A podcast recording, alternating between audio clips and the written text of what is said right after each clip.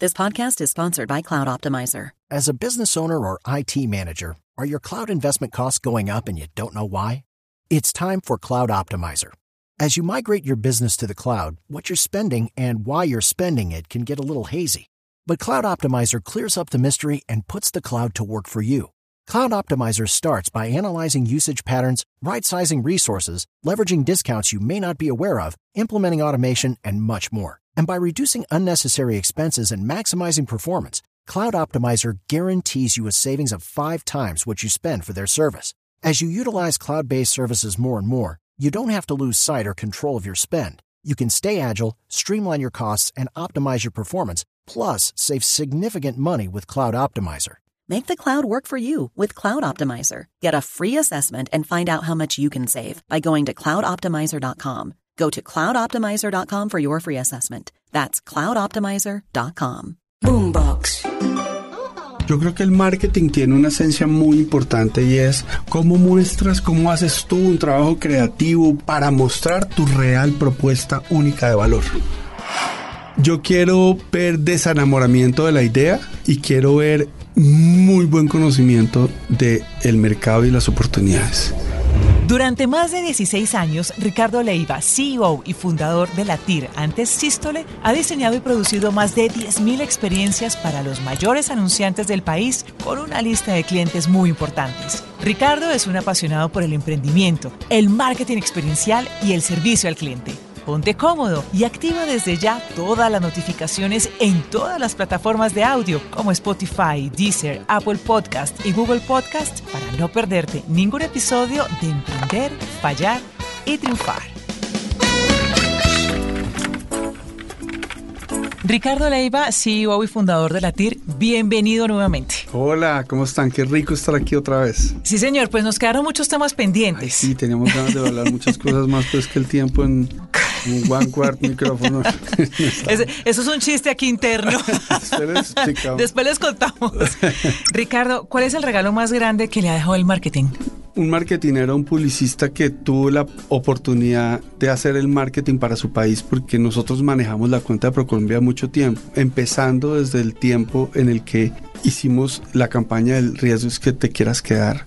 La que es la que duplicó el turismo, no porque solo la campaña lo hiciera, sino que porque ya se podía venir, pero tocaba afrontar el tema desde lo que era real, ¿no? Todas las playas son iguales de bonitas en el Caribe, pero había que decirle la verdad a la gente. A ti te da miedo venir, el riesgo es que te quieras quedar. Oiga, ¿eso a quién se le ocurrió? Eso se le ocurrió a un creativo porque el brief que recibimos era que Colombia estaba posicionada por em, inseguridad o por narcotráfico. O sea, un colombiano es narcotraficante o allá es súper inseguro porque te van a secuestrar. Y nosotros hicimos la primera idea para un evento, pero lo que le presentamos a ProColombia, desde el lado nuestro en Sístole, era recibir a los ministros de turismo del mundo que venían al- por primera vez a Cartagena a un evento con unas, ¿se acuerda la camisa negra de, de Juanes? Que tenía una frasecita aquí, se habla en español, era la misma, pero era un personaje vestido de árabe, inclusive nos íbamos a conseguir el camello que estaba, el único camello en Colombia que estaba en el, en el zoológico de Pereira, y la frase decía, adicto a Colombia. Y claro, nos sacaron a patadas de ProColombia diciendo cómo se les ocurre, pero el concepto era el mismo. El concepto era que hagamos que un extranjero sea el que diga, hable de nosotros.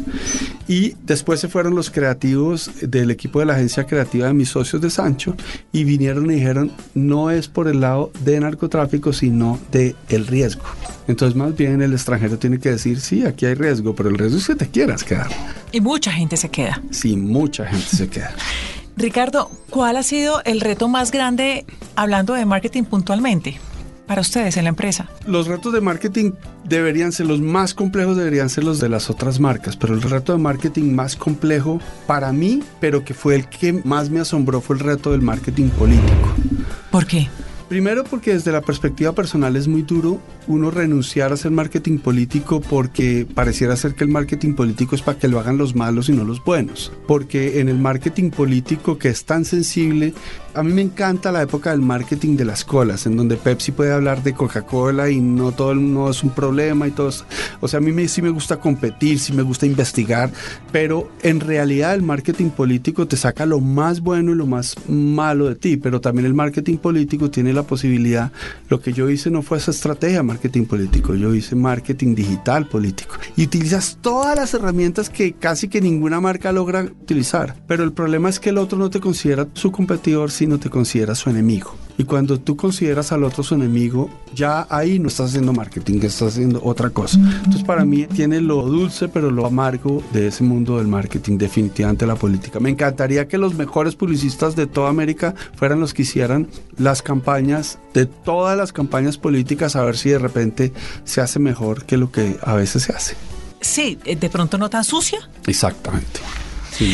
Pero entonces usted me está diciendo que hizo un marketing digital político, eso fue en la campaña de Santos. Sí, porque nosotros fuimos parte del equipo de las campañas de Santos, la primera y la segunda, y yo me disfruté mucho eso. Pero Ricardo, pero también lo sufrí mucho. Pero en ese momento tal vez estaba apenas entrando al marketing digital.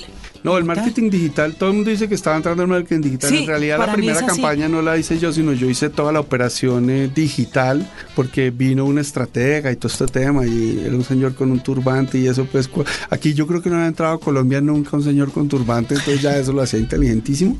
Pero en ese momento me di cuenta que todos los estrategas políticos decían que habían hecho algo en la campaña de, de Obama, que fue el que realmente puso en el mundo político digital entonces todo el mundo, si alguna persona retuiteó algo de Obama en su campaña, dice que fue estratega. Pero en realidad en Colombia sí estaba, pero ya había Twitter, ya había Facebook, habían muchas opciones, pero era mucho más desconocido cómo hacerlo bien. Claro, y se lo pregunto es porque, ¿qué significó para una empresa hacer esa no transición, sino incluir eso en su negocio? Porque una cosa es hacer marketing de manera tradicional y otra ya es involucrarse digamos, en las redes sociales como tal. Yo creo que uno tiene que entender que cuando haces marketing político, primero no tienes que volver demonio al que hace el marketing político, ni al estratega, lo acabamos de ver en las campañas, no tiene que ser...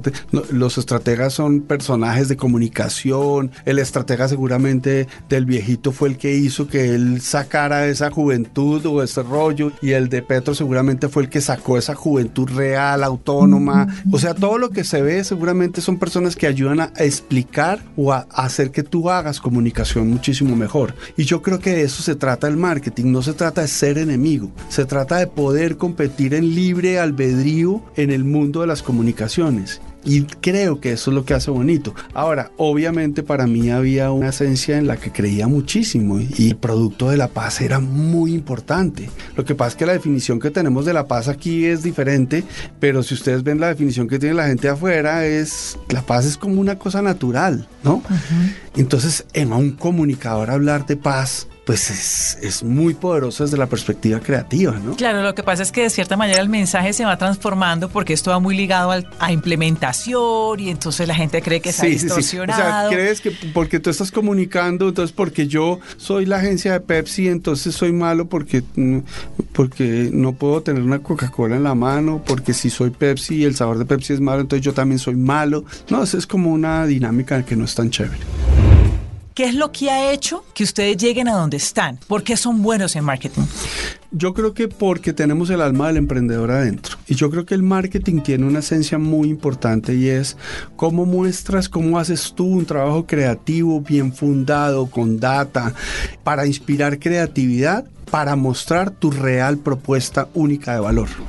Y eso es cuando tú tienes el alma del emprendimiento y nuestra historia es esa, nuestra historia desde que nos llamábamos Sistole y ahora que nos llamamos Latir, siempre fue haciendo disrupción. No solo nos dedicamos a atender los briefs de los clientes como todas las agencias de publicidad y todas las agencias de eventos, nosotros nos dedicamos también a crear nuestras propias propuestas, a hacer marketing de nuestros propios productos, a arriesgar nuestro propio dinero. Hicimos hace muchísimos años, operamos un proyecto que se llamaba Culture Marketing, que era traer las exhibiciones itinerantes como Einstein, Da Vinci, Darwin, hacer ese marketing de proyectos que tenían un alto riesgo, pero que iban a transformar en términos de educación a más de 800 mil, de los cuales 400 mil fueron niños. Eso era para mis socios una cosa muy asustadora, porque pues es entendible, los grupos de publicidad están hechos para atender clientes que vienen con un dinero y te pagan por tus servicios. Entonces yo creo que lo mejor es haber logrado sacar ese emprendedor de adentro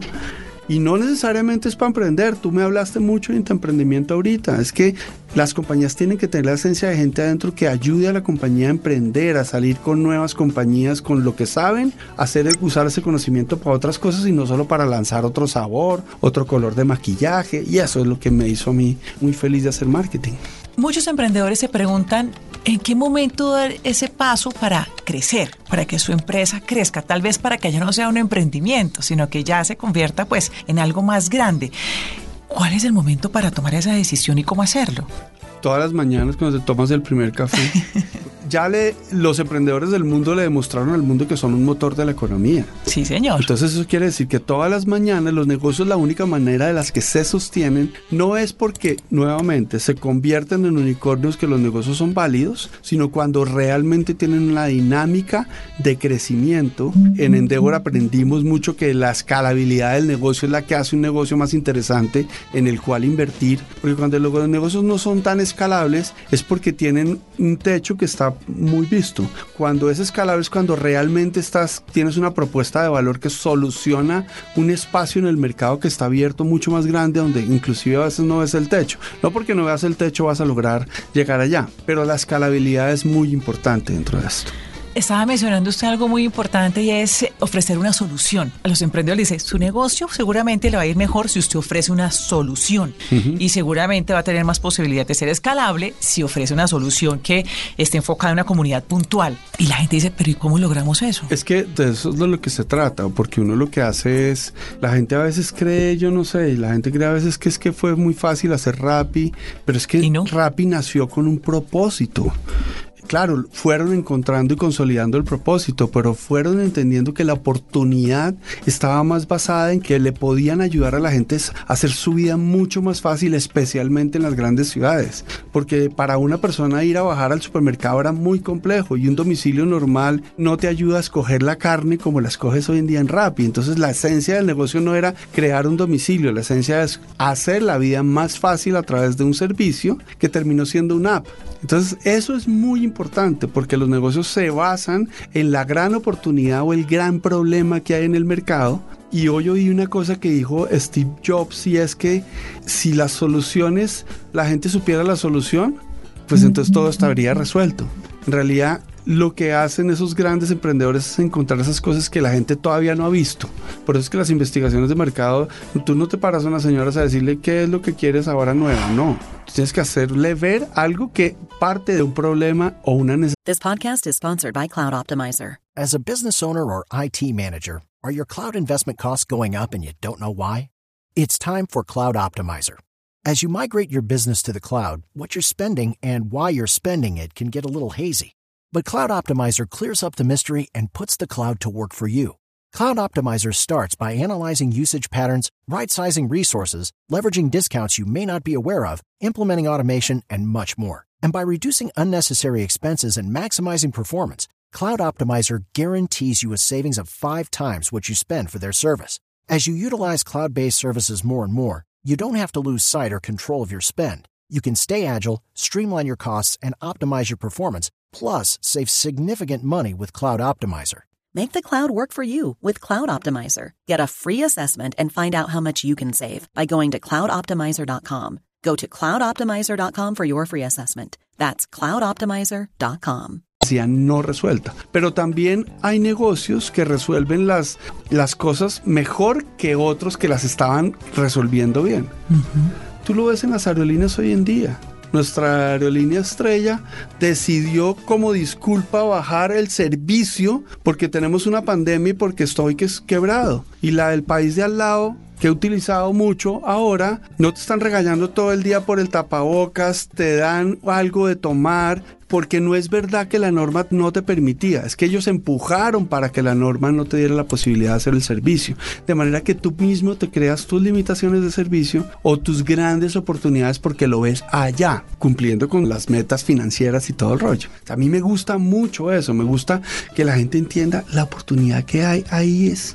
Yo te digo una cosa, en Shark Tank la mayoría de las veces, y hemos aprendido los tiburones ahí, y los inversionistas lo ven, invierten mucho más en el emprendedor que en la idea. Y es por eso, Porque y en el equipo también que lo acompaña, ¿no? Sí, el emprendedor para mí es el equipo y todo eso. es, más que la idea, la idea es buena, pero cuando a veces ves una buena idea y cuando ya empiezas a conocer al emprendedor o en el pitch ahí en el programa empiezas a verlo y dices, mm, yo no quiero ser socio de este.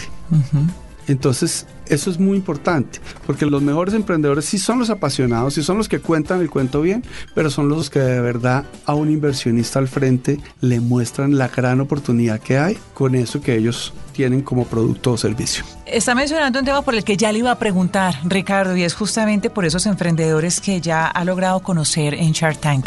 Son mil emprendedores, pues por lo menos hasta ahora, según la cifra que yo tengo acá. ¿Cuáles son las falencias de los emprendedores, las más importantes? Mira, las que son más obvias en el emprendimiento, el primero es la valoración. Es que no saben valorar los negocios. No tenemos una, ya se ha mejorado la cultura y creo que las temporadas de Shark Tank han ayudado mucho a entender que uno, no dice que lo que uno vale es lo que uno debe o lo que ha malgastado en el emprendimiento. Lo que vale un negocio es lo que vale. Sí hay diferentes maneras de valorar, pero las maneras de valorar aplican a los diferentes tipos de negocio.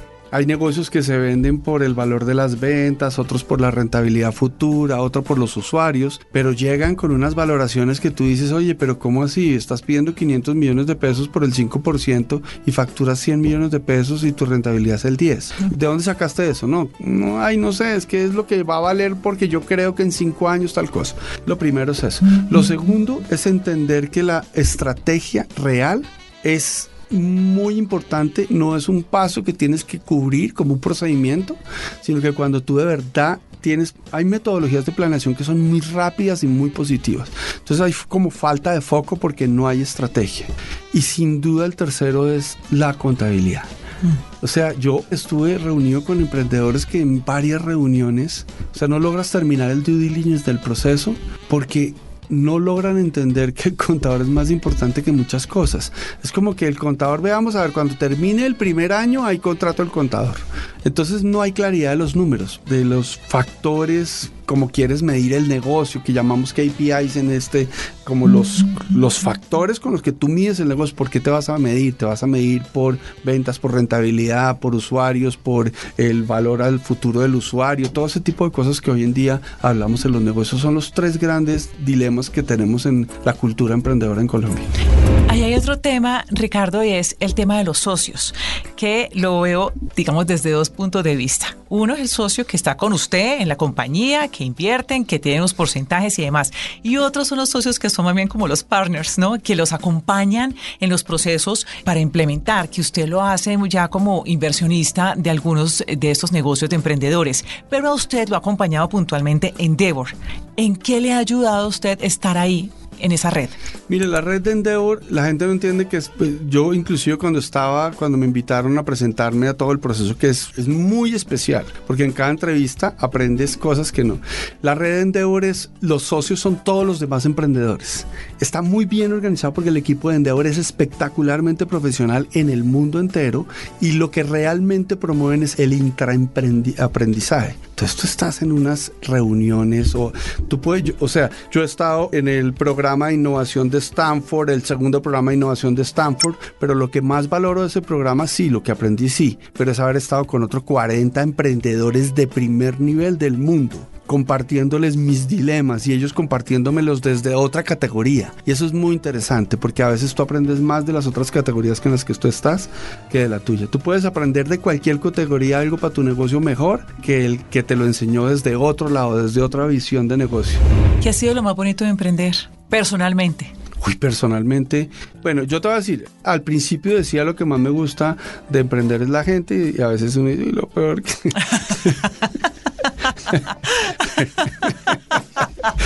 ¿Y qué es lo peor?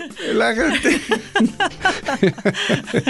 Eso es una cosa, pero lo más bonito de emprender sin duda alguna es tener tú el motor propio con con tus socios, con tu equipo. Yo ahora mis socios fueron los que fueron mis empleados en la compañía anterior en Sístole porque a un grupo de directores y compartimos toda la rentabilidad con todo el equipo y todo el tema. Entonces es poder tener esa posibilidad con autonomía de hacer decisiones buenas y malas y equivocarte y, saber que eso que estás haciendo es por una compañía, por innovar, pero sobre todo lo más bonito es definir hacer buenos productos y buenas cosas para el mundo, ¿no? Eso es, eso es muy especial. Y lo más bonito en la TIR. Lo más bonito de la TIR es que lo, a mí me encanta vivir del marketing, ¿me entiendes? Lo más bonito es tratar de entender que el marketing experiencial es mucho, que es el que más lleva como a las transacciones, o sea, no seguir haciendo el comercial de televisión aquí que no sabemos si es que, el, yo, claro, yo hago comerciales de televisión, pero el comercial de televisión a ver si eso te va a llevar a, a conectar con el servicio, con el producto. Entonces me encanta hacer marketing experiencial, eso, eso para mí es, el marketing transaccional es, es está, me encanta, me encanta la, creatividad aplicada no solo para ganarse un premio en Cannes. ¿Y hacia dónde quiere que vaya la TIR? ¿Qué quiere que pase con la TIR? Bueno, la, la gran transformación de la TIR está basado en cómo hacemos para crear un mundo del marketing que sea realmente un mundo del marketing transaccional. Porque para lo que nos han pagado los publicistas toda la vida, los marketineros toda la vida, es para que terminemos haciendo que ese producto, que esa marca transaccione así no sean transacciones netamente económicas, sino reputacionales, esto lo otro. Entonces, esa es la gran evolución, es usar toda la data y la tecnología para un marketing que sea mucho más masivo y que dependa mucho menos del comercial de televisión. ¿Cuántos emprendimientos ha apoyado usted, Ricardo? En las cuatro temporadas que he estado, he apoyado casi que 200 e invertido casi que en 50 y he desinvertido casi que en 20. ¿Y quién le ha dejado esa experiencia? es fascinante. Es muy especial porque yo he aprendido mucho, creyendo que estoy enseñando, estoy aprendiendo más. Eso es lo primero. Segundo, me ha enseñado que el emprendimiento no es una palabrita de moda y que inclusive muchos emprendedores son tan asustados que había mucha antes, ahora hay menos. Mucha más gente emprendiendo, pero no para ser feliz. Y yo digo, hay que emprender para ser feliz. No hagas nada que tú no sepas hacer, que no te guste hacer. Yo no sé si tú has oído del Ikigai, ¿no?